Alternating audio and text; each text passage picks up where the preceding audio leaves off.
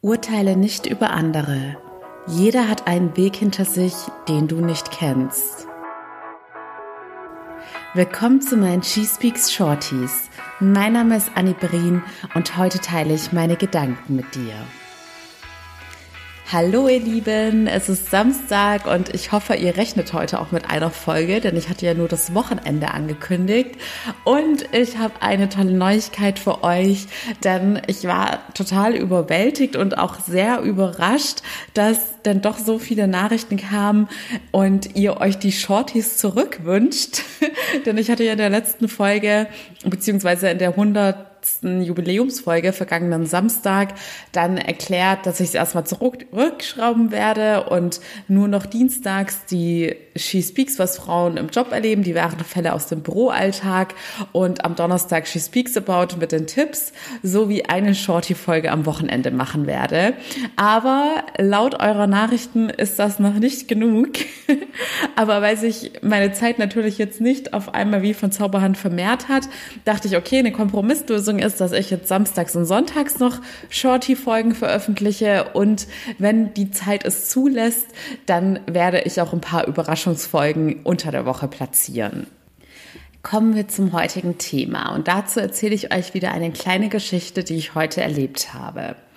Ich bin heute mit der Regionalbahn oder mit dem Regionalzug, also mit einem älteren Modell, quasi kein super moderner ICE gefahren und hatte ein super großes Gepäckstück dabei. Also ein Riesenkoffer, der auch sehr voll beladen und dementsprechend schwer war. Und ich bin auf dem Hinweg der Strecke war das auch schon genauso und da war der Koffer sogar noch ein bisschen leichter und da hatte ich richtig Probleme, den es gibt ja diese Gepäckregale über den Sitzen in Zügen und in diesem Zug gab es halt nur diese Gepäckablage und keine Möglichkeit, irgendwie den Koffer irgendwo anders abzustellen. Das heißt, ich musste diesen schweren Koffer über meinen Kopf lupfen und auf dieses Regal schieben, was natürlich schon eine Challenge ist, sogar für mich, obwohl ich Kraftsport betreibe. Und auf dem Hinweg war es dann so, dass mir glücklicherweise ein Mann, der hinter mir saß, auch sofort geholfen hat. Und ich hatte mich dann auch die ganze Fahrt über verrückt gemacht, wie ich den Koffer wieder runterkriegen soll, ohne dass er mir auf den Kopf fällt, weil ich nicht wusste, ob dieser Mann auch noch da ist. Aber auch da hatte ich wieder sehr viel Glück und er war sofort helfend zur Seite und hat das für mich übernommen. Und dann gestern vor meiner Zugfahrt ist mir dieses Dilemma wieder eingefallen. Und dann dachte ich, oh je, Mine, jetzt ist mein Koffer auch noch viel schwerer. Wie löse ich es denn dieses Mal? Und habe mich da total verrückt gemacht. Das Einzige, was ich dann beeinflussen konnte, war, dass ich halt überpünktlich da bin in der Hoffnung, dass der Zug auch früher kommt und ich dann nicht bei diesem ganzen Einstiegschaos dann noch das mit meinem Gepäck managen muss und 10.000 Leute hinter mir stehen, die warten und drängeln.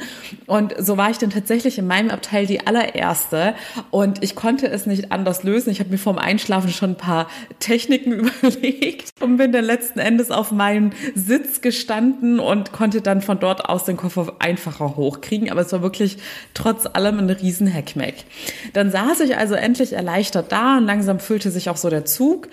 Und auf einmal nahm ich dann so ein älteres Ehepaar neben mir wahr und die beiden hatten einen super Mini-Koffer dabei. Ich glaube, der war sogar ein bisschen kleiner als dieser Handgepäckkoffer, aber auch ein bisschen schwerer beladen.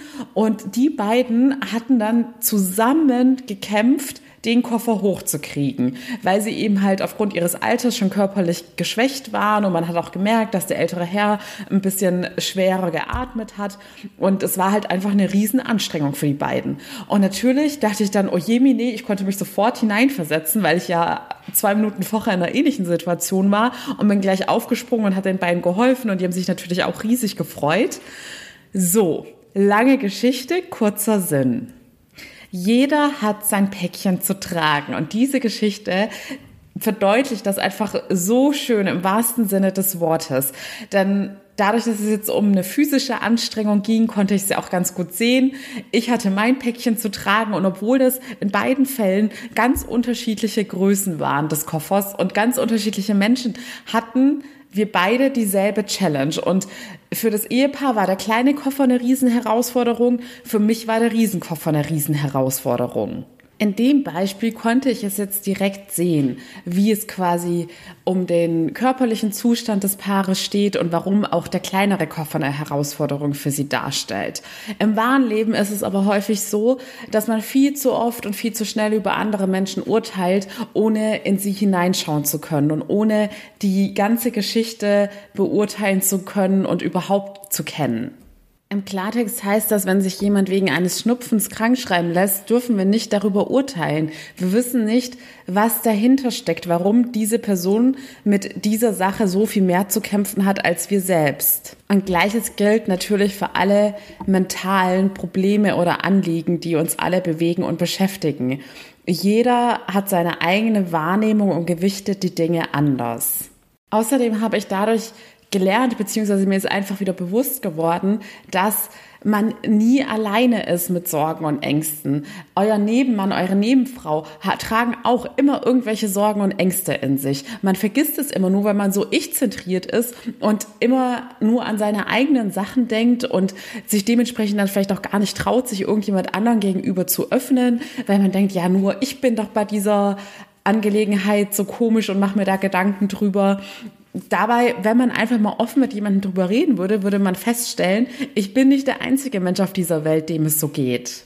Und was auch noch ein schöner Nebeneffekt bei der ganzen Sache war, es hat mir einfach nochmal gezeigt, dass ich die, meine Berufung für mich gefunden habe, denn ich stelle immer wieder fest, dass mein größter Mehrwert, den ich anderen Menschen liefern kann, tatsächlich meine eigene Vergangenheit und meine Erfahrung sind, weil ich selbst schon so viele Battles durchgeführt habe und Rückschläge einstecken musste etc. pp kann ich dementsprechend auch viel schneller mich in andere Leute hineindenken und Dinge nachempfinden, weil bei dem Ehepaar war es auch so, dass es viele Leute im Umfeld gar nicht wahrgenommen haben und nicht, weil sie nicht helfen wollten, sondern weil sie einfach für das Thema nicht so sensibilisiert waren wie jemand, der selbst vor zwei Minuten mit diesem Problem gekämpft hatte.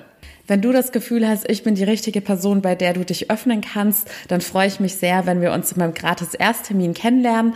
Du findest den Link dazu wie immer in den Show Notes. Ansonsten habe ich noch einen allerletzten Satz zu der Sache, weil wir sind schon wieder weit über den fünf Minuten. Aber das kommt wohl davon, wenn ich eine Woche nicht mehr aufgenommen habe.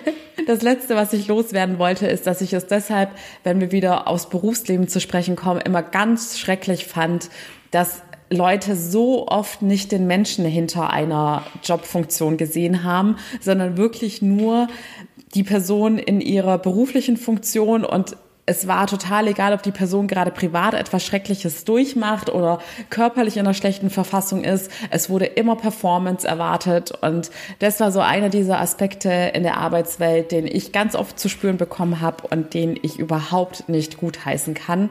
Und ich hoffe von Herzen, dass ihr ein besseres Arbeitsumfeld habt. In diesem Sinne, ihr Lieben, wir hören uns morgen früh schon wieder zu meinem nächsten Shorty. Bis dahin alles Liebe, eure Annie.